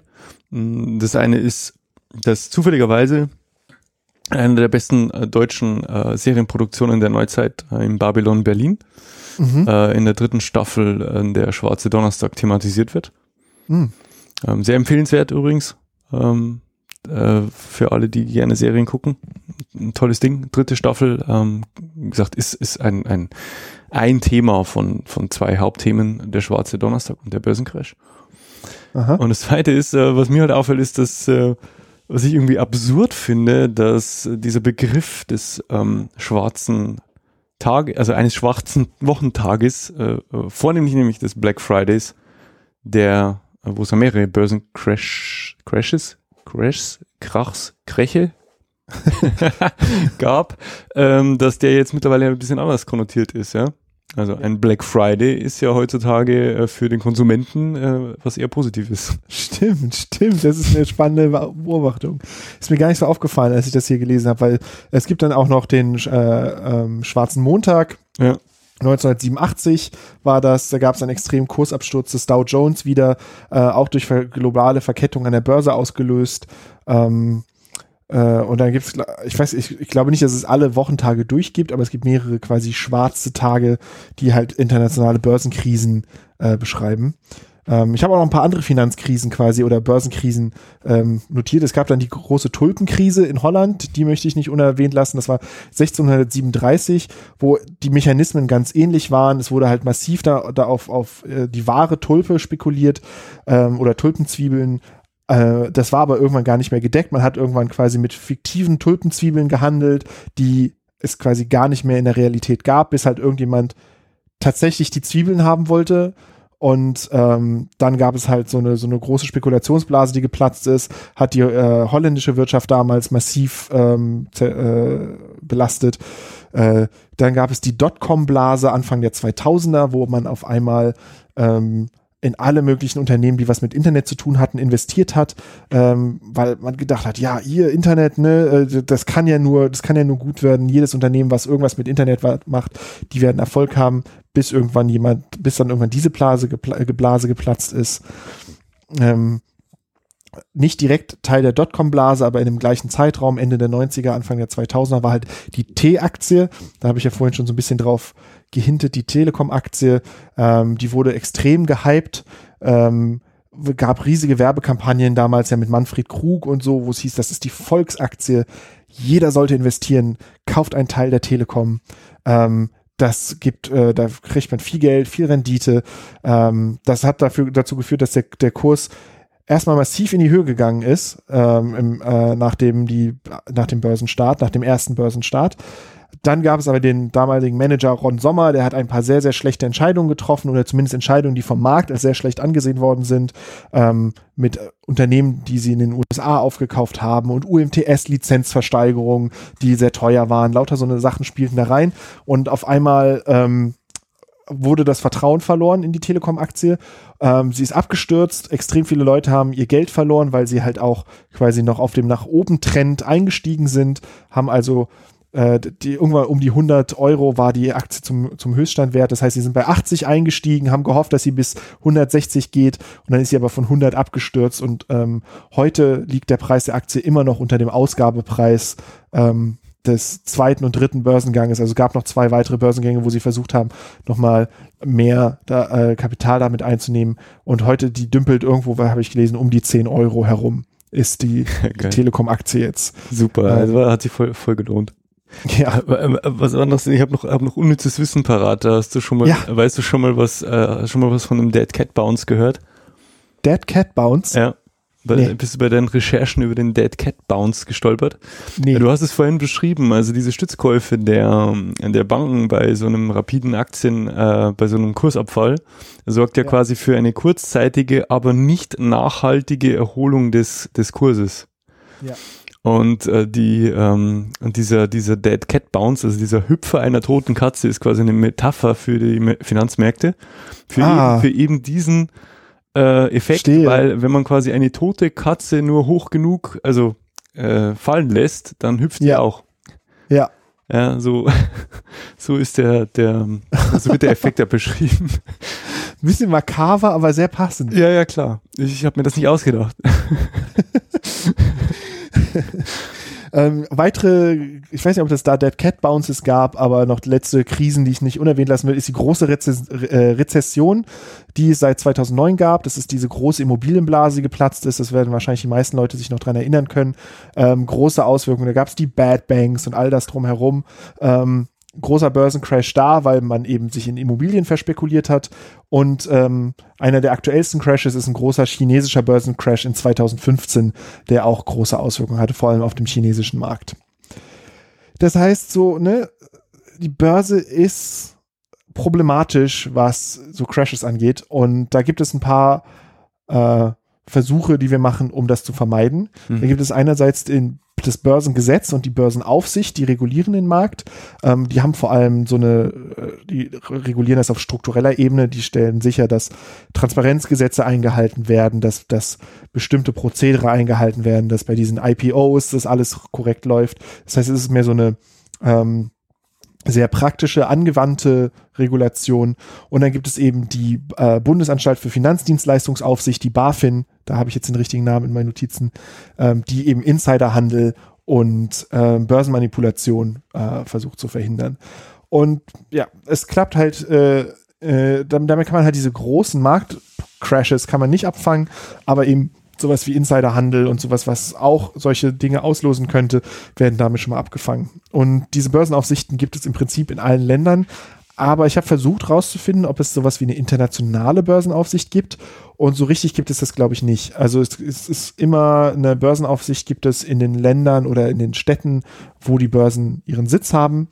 Äh, in Deutschland gibt es zum Beispiel, hat jedes Bundesland eine, Börsenaufsicht und die äh, Börsenaufsicht von Hessen ist halt zuständig für die Frankfurter Börse. Das heißt also relativ kleinteilig. Das hat mich auch ein bisschen überrascht. Ich hätte gedacht, das ist quasi, die Frankfurter Börse ist so wichtig, die ist sozusagen auf Bundesebene reguliert. Aber auf Bundesebene gibt es das Börsengesetz, aber ein, die, die Einhaltung dieses Börsengesetzes wird auf Landesebene kontrolliert. Mhm. Ja, und das sind, das sind so die Mittel, wie wir, die wir haben, um das sicherzustellen. Aber äh, ich, das, das, das können unsere Hörerinnen und Hörer entscheiden für sich, ob sie finden, dass das genug ist oder nicht.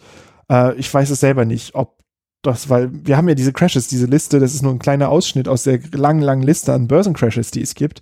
Ähm, scheinbar gibt es da keine gute Methode, ähm, das zu verhindern. Deswegen habe ich mich gefragt, ist es denn überhaupt gut, dass wir die Börse haben? Könnten wir ohne Börse ähm, ein, unsere Wirtschaft haben? Könnten wir die Börse abschaffen und trotzdem quasi weitermachen ähm, mit unserer Wirtschaft? Mhm. Äh, und da ist die Antwort eher nein. Denn ähm, ich glaube, wenn wir die Börse heute abschaffen würden, würden wir innerhalb von wenigen Jahren ein neues System haben, was quasi die, genau das gleiche ist wie die Börse, nur halt dann ähm, was, was auch immer, dass das Gesetz umgeht, mit dem man auch wie auch immer diese Börse quasi abgeschafft hat. Denn die Börse hat ein paar echt wichtige Funktionen. Also erstens senkt die die ähm, Hürde zur Marktteilnahme. Wenn man sich vorstellt, es gibt Unternehmen und die möchten Anteile an den Unternehmen verkaufen und ich möchte quasi Anteile kaufen. Und wenn es keine Börse gibt, dann müsste ich zu jedem Unternehmen gehen und mit einem Notar und allem aushandeln, zu welchen Konditionen die mir Anteile verkaufen. Und da müsste ich dann wirklich von Unternehmen zu Unternehmen gehen und das machen. Und das könnte ich mir nicht leisten als Privatmensch. Das könnten quasi nur bestimmte Leute machen, die viel Geld haben, dass sie diese hohen Kosten tragen können. Das heißt also, es sinkt, senkt die Hürde zur Marktteilnahme. Aber das fördert eben äh, trotzdem Ungleichheit. Denn die Hürde zur Marktteilnahme ist immer noch hoch genug. Ähm, von einem durchschnittlichen Gehalt in Deutschland kann man keine Aktien kaufen. Das heißt, es gibt immer noch quasi eine Grenze von, äh, von äh, Vermögen, das man erstmal aufbauen muss, damit man überhaupt sinnvoll an der Börse einsteigen kann.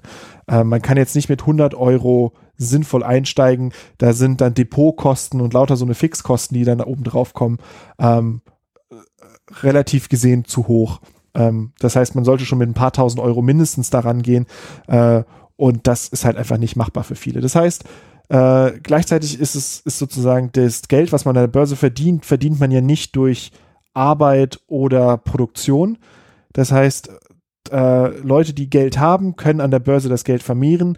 Andere Leute, die kein Geld haben, können nicht an der Börse teilnehmen. Das heißt also, die Hürde zur Marktteilnahme wird durch die Börse gesenkt, aber sie ist nicht null. Es ist immer noch eine Hürde. Es ist immer noch nicht einfach, am Markt teilzunehmen. Ein Vorteil von der Börse ist aber, dass es eben Unternehmen ermöglicht, flexibel zu sein. Ne? Man kann halt Kapital bekommen, ohne dass man zur Bank gehen muss und Kredite sich äh, äh, rausverhandeln muss, die man zurückzahlen muss. Mhm. Denn das Geld, was man an der Börse verdient, das muss man ja nicht zurückgeben. Das kann man ja direkt investieren und damit im Prinzip machen, was man möchte.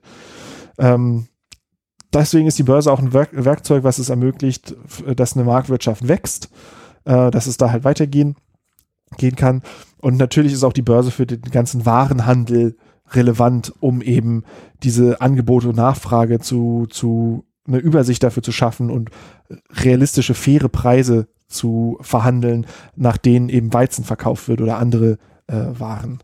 Mhm. Und das Ganze führt quasi zu der Schlussfolgerung, dass ähm, man, wenn man das kapitalistische System behält, also das System von Marktwirtschaft, von Wachstum, von Privateigentum, von Unternehmen, dann braucht man eine Börse. Da wird es immer wieder eine Börse geben, die sich daraus entwickelt. Ähm, selbst wenn wir die abschaffen, wenn wir sagen, es gibt keine Börse mehr, dann gibt es das nächste neue Startup, was total lässig einem den Anteilskauf äh, vereinfacht, damit man äh, Anteile an anderen Unternehmen kaufen kann.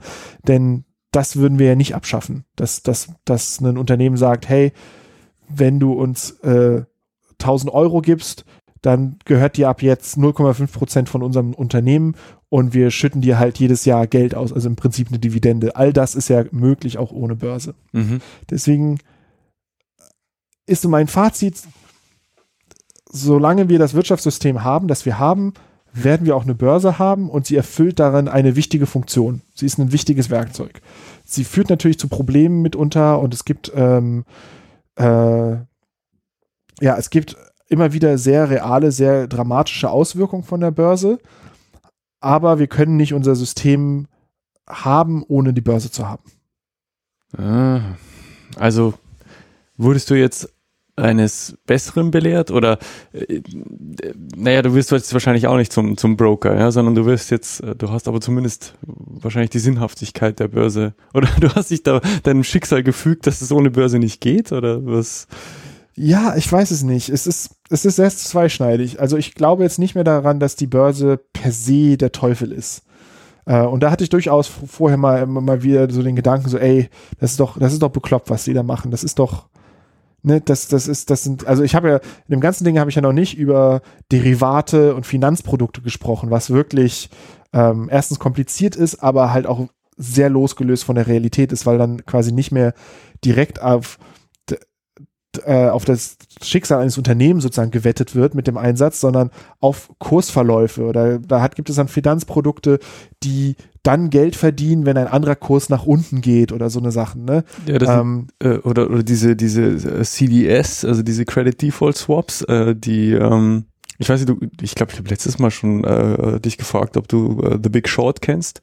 Ja, diesen ja, Film. ich leider, habe ich in der Zeit nicht geschafft zu gucken. Ähm, ja. ja. selbst, selbst obwohl ähm, The Big Short, also diese große Aktien, äh, diese große Immobilienblase, also diesen Crash äh, ähm, behandelt und das auf sehr humorvolle und äh, leichtfüßige Art und Weise tut, ist es echt, also ich habe es immer noch nicht kapiert. Also ich habe ja. mir schon Wiki-Artikel dazu durchgelesen und äh, der Film versucht das auch irgendwie zu erklären, wie das mit diesen Credit Default Swaps äh, ähm, funktioniert, aber du, du, du, das ist so eine, so eine, so eine Art äh, Rückversicherung, äh, auf die du da setzt.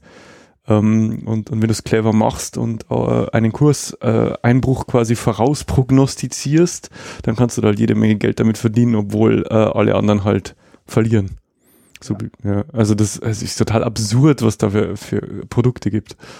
Ja, und das ist halt so, dass da, da denke ich immer noch, dass ich glaube, dass eine Börse ohne diese Derivate und Finanzprodukte wahrscheinlich eine bessere Börse wäre, weil in all diesen Sachen, die ich gelesen habe, in all den Rechtfertigungen dafür, warum eine Börse wichtig ist, und ich habe ja schon am Anfang gesagt, ne, ganz viele Informationen sind halt von Leuten, die generell die Börse gut finden und quasi rechtfertigen, warum die Börse gut ist. Keiner von denen hat gesagt, dass diese Finanzprodukte essentiell sind und dass wir eine, dass eine Wirtschaft ohne diese Finanzprodukte nicht existieren kann. Ne, die, es, wir können keine Unternehmensanteile fair handeln und keine Waren, also bestimmte Warengruppen fair handeln, wenn wir äh, keine Börse haben. Äh, aber wenn wir nur die Finanzprodukte wegfallen lassen würden, habe ich nirgendwo zumindest gelesen, dass das ein großes Problem für die Wirtschaft wäre. Ähm, weil das eben nicht, nicht, äh, wie sagt man, markt nicht, nicht relevant, sondern es ist nicht notwendig, um mhm, ja, ja, Unternehmen zu haben, die Produkte herstellen und sie verkaufen. Ja, es geht, es geht ja auch so ein bisschen von, von dem ursprünglichen, äh, von dem ursprünglichen Zweck auch weg. Also das, du, du hast ja geschildert, also ist ja klar, erstmal ist es, ist es ein Unternehmen und es ist ein Anleger. So, dieses, dieses Verhältnis ist ja noch relativ klar, was das Ganze so verwässert sind, eben die Produkte, die daraus geschnürt werden und, und so drumherum ja. gepackt werden. Ja. Und das ist, und das glaube ich dir aufs Wort, das ist mit Sicherheit nicht äh, essentiell für so eine, für das Funktionieren einer Börse und denke ich hat auch maßgeblich äh, zu diversen Abstürzen beigetragen. Ja.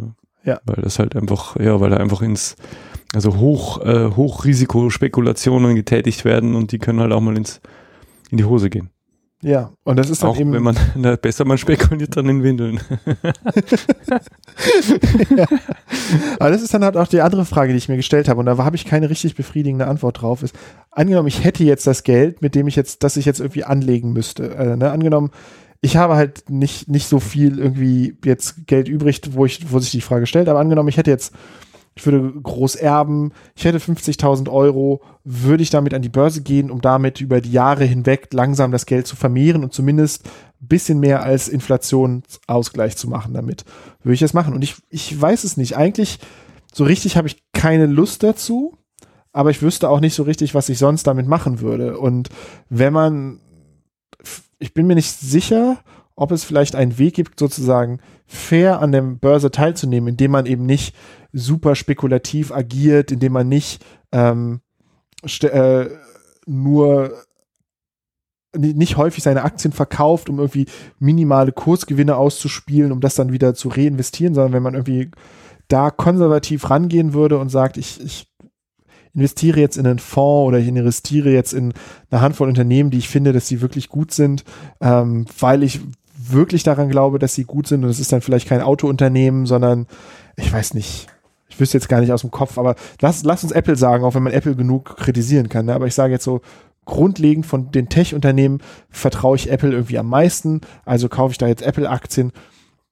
Bin ich mir nicht sicher, ob, also ich frage mich, ob man damit sozusagen ein, ein für mich ethisch vertretbareren Handel da, da machen kann, wo man eben nicht zu so Schneeballeffekten durch Verkäufe führt, wo man nicht irgendwelche komischen äh, Analysten jeden Morgen liest in der äh, irgendwie in der Zeitung, um zu wissen, verkaufe ich oder kaufe ich heute, ähm, wo ich nicht irgendwie dafür sorge, dass, dass Waffenhersteller ähm, einen besseren Kurs haben, einfach weil ich an deren Aktienhandel mit ja. teilnehme. All diese, diese sozusagen ethisch-moralischen Probleme, die sich mir da öffnen, frage ich mich, ob man die umgehen kann und trotzdem an diesem System teilnehmen kann. Und das weiß ich einfach nicht. Da würde mich auch interessieren, ob da vielleicht Hörerinnen und Hörer eine, eine Position zu haben. Ist es, ist es empfehlenswert, an der Börse zu handeln oder ist es halt nur für Leute, die halt irgendwie ein bisschen marktliberal denken und sagen, so ist doch. Also ich denke, also meine persönliche Meinung zu, zur Börse oder, oder generell dieser Mechanismus ist ja, ist ja mal per se was zutiefst kapitalistisches. Das heißt, jemand, der an die Börse geht, ist primär mal darauf aus, Geld zu verdienen und jemand, der Aktienanteile kauft, ist, macht das auch nicht, weil äh, er das Unternehmen so knorke findet, sondern weil er im Endeffekt äh, Geld verdienen will. Und wenn man, so wie ich da einfach so grundsätzlich so ein bisschen Problem mit diesem Profitdenken als solches hat. Ähm, wie, wie, du schon sagtest, ich, ich hielte es für, für schön, aber wahrscheinlich ähm, zutiefst idealistisch, äh, wenn jemand halt aus Überzeugung in ein Unternehmen investiert. Das gibt sicher auch, aber ich denke, dass der Großteil ähm, aus Profit, äh, Interesse an, an äh, Profit dort investiert. Ähm, ich habe ja, ich hab vor längerem, das war weit bevor wir uns kennengelernt haben und äh, äh, weil mich diese Börsennachrichten im, im Radio so genervt haben. Ich dachte mal, warum muss ich mir das anhören? Ja, wie viel Prozent der Deutschen hat denn überhaupt Aktien? Ja, weil mich das immer so genervt hat. Und dann habe ich mal recherchiert und ähm, das zeigt auch mal wieder so, wie konservativ eigentlich die Deutschen, äh, also die, die, die Anlagekultur in Deutschland ist, weil die sogenannte Aktienquote in Deutschland ist zumindest, äh, weiß nicht, wie belastbar die Zahl ist, aber 2016 waren 6 Prozent. 6 Prozent aller Deutschen, also ich rede jetzt nicht von irgendwelchen Fonds oder so, sondern also wirkliche ähm, Aktienanteile, 6 Prozent. Ja. Und wegen dieser 6 Prozent muss ich mir Aktiennachrichten anhören. ähm, äh, rate mal, wie hoch 2016 der Anteil in den USA ist. Oh, das ist jetzt schwierig. Nicht nur mal so grob. Ja, halt ja ich überlege gerade einfach nur, ob es mehr oder weniger wären als in Deutschland. Ich sag mal mehr. Ich sag mal, es sind so 10 Prozent. Äh, fast. 25. 25 Prozent ja. der US-Amerikaner halten irgendwelche Aktien. Ja. Krass, oder? Und was noch viel krasser ist, ähm, der Anteil 2011, also fünf Jahre vorher, betrug in Deutschland sieben Prozent, also ein sattes Aha. Prozent mehr und in den USA 56 Prozent. das ist unfassbar, oder? Das Aber- fällt mir so schwer, mir vorzustellen bei den, bei den quasi Gehaltsstrukturen, aber das heißt, Naja, da aber das, Leute, das ist ja wahrscheinlich genau der, wenig, das, was du geschildert hast. Du nimmst den Kredit auf, um die Aktien zu kaufen. ja. Ja. Dann hast du ja auch mal, dann bist du auch bei 56 Prozent. Es steht dann irgendwo da, äh, wie die gedeckt sind. ja. Durch welches Kapital. Das, das, das finde ich echt krass. Das hätte ich nicht gewusst. Habe ich auch nicht dran gedacht, das zu recherchieren hier für, für Nee, die das, Folge. äh, ja. das war jetzt aber auch, das fiel mir nur ein, weil ich das tatsächlich äh, äh, Ja. für, äh, für, einen, für, einen, für einen blöden Tweet äh, recherchiert habe, weil mich die Aktiennachrichten so genervt haben. Ähm, Ja. Und das war halt echt absurde. Ich habe mir ja sowas gedacht. Ja, weil, keine Ahnung, es gibt ja viele Nachrichten, die dich nicht interessieren. Ja, weil du sagst, äh, ich bin jetzt kein Fußballfan, ich muss mir aber trotzdem Fußballergebnisse anhören, ja. Aber dann denke ich mir, naja gut, der Anteil derer in Deutschland, die Fußball mögen, ist, äh, ich sage mal, über alle Bevölkerungsschichten verteilt relativ hoch. So, denke ich mal. Aber Aktien hatte ich schon so eine Ahnung, dass das jetzt nicht, dass es jetzt nicht äh, der Brüller sein wird. Da muss ich auch sagen, ich habe äh, im Vorfeld mir ähm, ein, zwei von den äh, Börsennachrichten von der ARD angehört äh, oder angesehen auf, auf, auf YouTube. Ähm, und man muss halt auch einfach sagen, ich, ich weiß gar nicht, was die einem helfen sollen. Selbst wenn man jetzt Aktien hätte, sind die halt so vage und allgemein, dass man ja trotzdem mehr Informationen bräuchte, damit man selber eine Entscheidung trifft, verkaufe ich oder kaufe ich irgendwelche Aktien. Ähm, das heißt, es also nicht mal für die 6% ist das, glaube ich, eine, eine super relevante Information. Aber es gibt dann, dann den Aspekt eben dieses, dass, dass der Aktienkurs ja einen Stellenwert, also einen, einen Repräsentant für etwas ist, ne?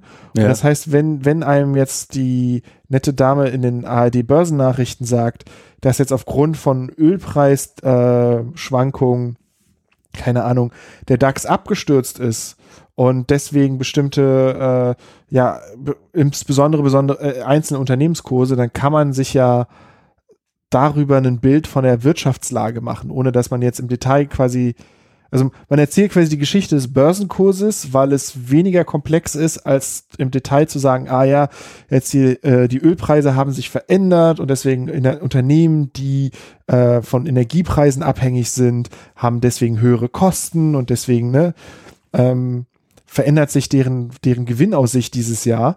Das alles ist quasi zusammengefasst, plus halt noch mit Sicherheit Hokuspokus äh, in diesem Börsenkurs äh, Ge- Gespräch. In diesem Punkt zu sagen, ja, ja, hier der DAX ist um 34 Punkte abgestürzt.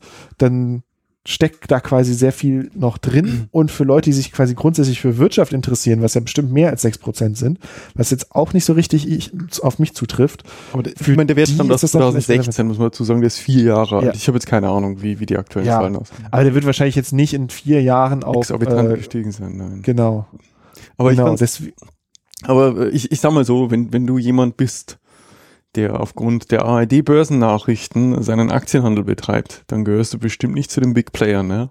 Ja. Dann handelst du wahrscheinlich in Windeln. Wahrscheinlich, äh, die, die machen ja immer so, so schöne Sprüche, auch äh, wa- was man so an der Börse sagt, was dann ja von Switch hier parodiert wurde. Ähm, äh, ich weiß kennst du das? Kennst Ja, du ja, Switch, Reloaded? kenn ich, ja, ja, Genau, klar. und äh, wie gesagt, erfahrene Anleger wissen dagegen längst. Ja, ja, genau. Und- Genau, das, also, ja, also ich denke, dass, die, wenn es da, also wenn es in den Nachrichten ankommt, glaube ich, ist es schon zu spät für den gewieften äh, Aktienhändler, da irgendwie noch Profit äh, rauszuschlagen.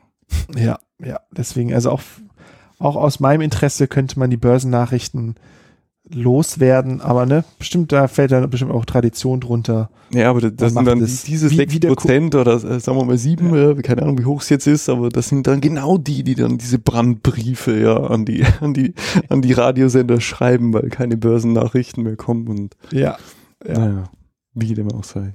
Genau. Und ich glaube, jetzt bin ich so ziemlich durch mit dem vielen, vielen, was ich zur Börse sagen will. Und wie gesagt, ich habe kein richtig gutes abschließendes Ding. Ich bin immer noch börsenskeptisch. Ich habe immer noch keine Lust darauf, daran teilzunehmen. Im Gegenteil zum Beispiel zu, zu Bitcoin. Ne? Als ich damals über Bitcoin recherchiert habe oder zumindest als dann es diese erste große Bitcoin-Blase gab, die Mhm. ja ganz ähnlich funktioniert wie die Börse, Mhm. ähm, da habe ich dann damals Lust bekommen, da mitzuspielen und habe irgendwie so einen Minimalwert mir Bitcoin gekauft. Ich glaube, ich habe damals für 60 Euro Bitcoin gekauft, weil das quasi das geringste war, was man an dem Marktplatz da reinwerfen konnte. Und ich dachte mir, wenn ich 60 Euro verliere, ist das ärgerlich, aber nicht dramatisch. Ähm, und diese Bitcoin habe ich immer noch. Äh, das ist ja erstmal abgestürzt und jetzt sind die so 120 Euro wert. Also verdoppelt ist, glaube ich, keine so schlechte Rendite. Ähm, Shameless Self-Plug, ähm, Episode 2. Wie funktioniert Bitcoin? Ja. Und da sind ganz viele Marktmechanismen ganz ähnlich wie an der Börse in, bei Bitcoin. Äh, inklusive der Esoterik, ne, inklusive der, wenn man sich mal so, so, so Reddit-Foren oder irgendwas anliest, äh, durchliest zum Thema Bitcoin und Kursentwicklung, da ist aller möglicher Blödsinn drin, wo irgendwelche, wo das chinesische Neujahrsfest korreliert wird mit Bitcoin-Kursentwicklung und lauter solche Sachen. Und vielleicht ist an manchen was Wahres dran, wahrscheinlich ist an den meisten nichts Wahres dran, aber der Mechanismus ist der gleiche wie beim, beim Börsenkurs, wo bestimmte Analysten einem halt auch sagen, ja, weil die Deutschen, die in der Urlaubszeit kaufen sie diese und diese Produkte mehr, deswegen geht da der Kurs des herstellenden Unternehmens hoch. Deswegen sollte man zur Urlaubszeit der Deutschen, keine Ahnung, Windeln kaufen. Und mhm. dann, und dann passiert das halt so nicht. Aber ja. So schön, immer uh, Full Circle, ja. Also wieder, genau. sind wir wieder bei den Windeln. Sehr schön. Ja, ist echt, äh, ist ein, äh, ich finde es ein wahnsinnig äh, spannendes Thema. Ähm, ich finde es auch toll, dass du dich da jetzt so, so, so reingefuchst hast. Ähm, auch schön, dass ich das nicht machen musste. Ja. ähm, Der Preis war hoch, denn jetzt kriege ich äh, sehr, sehr viel Investmentwerbung bei Facebook und Instagram. ja, stimmt. Ja, ja, die Algorithmen, ja, ja. Ja. ja die denken jetzt alle, ich habe Kapital, was ich vermehren möchte. Ja, das ähm, wird dich noch eine Weile verfolgen, bis der Algorithmus äh, wieder davon überzeugt ist, dass du eigentlich keine Aktien haben willst. Ja. Äh, das ja. ist, ähm, tja, das äh, kann passieren, wenn man für Aha recherchiert. ich hoffe, du hast, äh, äh, du wirst wahrscheinlich ein ähnliches Thema für mich haben, das mich dann, wo mich die Suchalgorithmen dann plagen mit Werbung. nee, das, was ich mir ausgesucht habe, äh, ich dachte mir, wir, wir hatten jetzt sehr viel ähm, theoretische oder sozusagen ähm, ja, nicht technische Themen und ich hatte Lust auf ein technisches Thema. Ähm, deswegen habe ich mich, habe ich mir ausgesucht, ähm, wie funktioniert eigentlich ein Wasserwerk? Oh, ey, das ist, ähm, das ist eigentlich, das ist ein Volltreffer. Weißt du warum? Ich fahre jeden Morgen über eines. Ah, tatsächlich. Dann, dann kannst du doch mal anklopfen und, äh, und sagen, wie geht das hier? Äh, ein ein äh, ja, ein, ein sehr guter, ein sehr guter Bekannter von mir ist äh, zwar mittlerweile in Pension, aber äh, war verantwortlich für den Betrieb und die Instandhaltung diverser Wasserwerke hier im Landkreis. Hm. Das ja, ist das ein cooles Thema. Also ich habe also ich habe ich habe ein bisschen Ahnung von Wasserkraftwerken, aber ähm, nicht genug, um eine Episode zu füllen. Das heißt, auch äh, hier wird es nicht ganz ohne Rechercheaufwand vonstatten gehen, aber es ist ein Thema, das sich zumindest äh, sehr mit den lokalen Gegebenheiten ähm, verbinden lässt, weil drei Flüsse statt Passau. Also es gibt genug Wasser hier. Ah, wunderbar. Das ja, perfect match. Ja. Super. Toll. Ja, ja.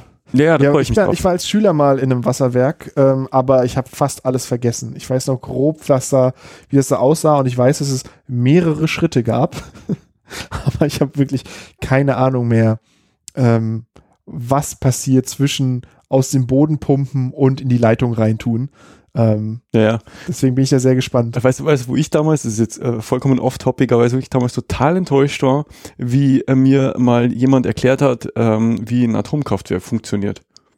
Da wurde ich total desillusioniert, weil ich mir dachte, was das für ein, für ein fancy, also natürlich ist es hochkomplex, aber unterm Strich ist es Dampf.